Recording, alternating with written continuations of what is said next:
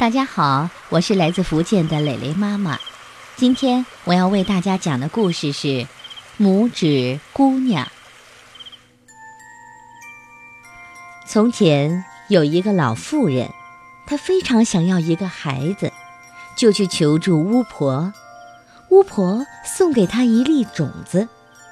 当这粒种子发芽开花后，花心上坐着一位娇小的女孩儿。没有拇指大，老妇人就叫她拇指姑娘。一天，一只癞蛤蟆发现了熟睡的拇指姑娘，就把她偷走了。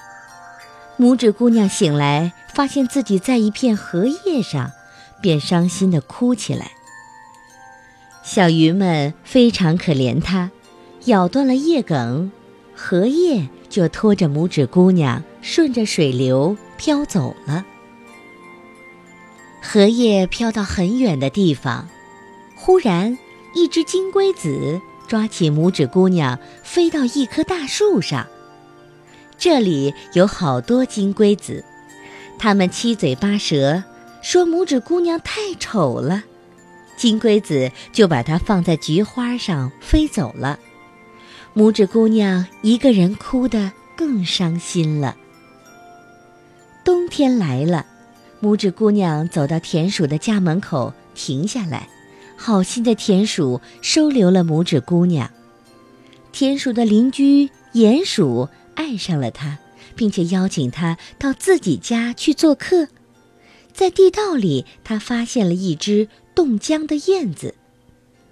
拇指姑娘来到地道里，把亲手编织的毯子盖在燕子的身上。燕子在拇指姑娘的照顾下，终于恢复了健康。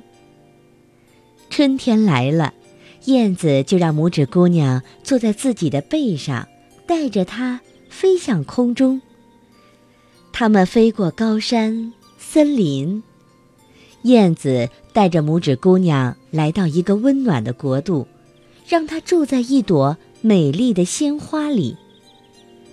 在花丛中，拇指姑娘发现一个戴着王冠的王子，王子爱上了拇指姑娘，并向她求婚。他们举行了盛大的婚礼，过着幸福的生活。好了，小朋友，我们今天的故事就讲完了，再见。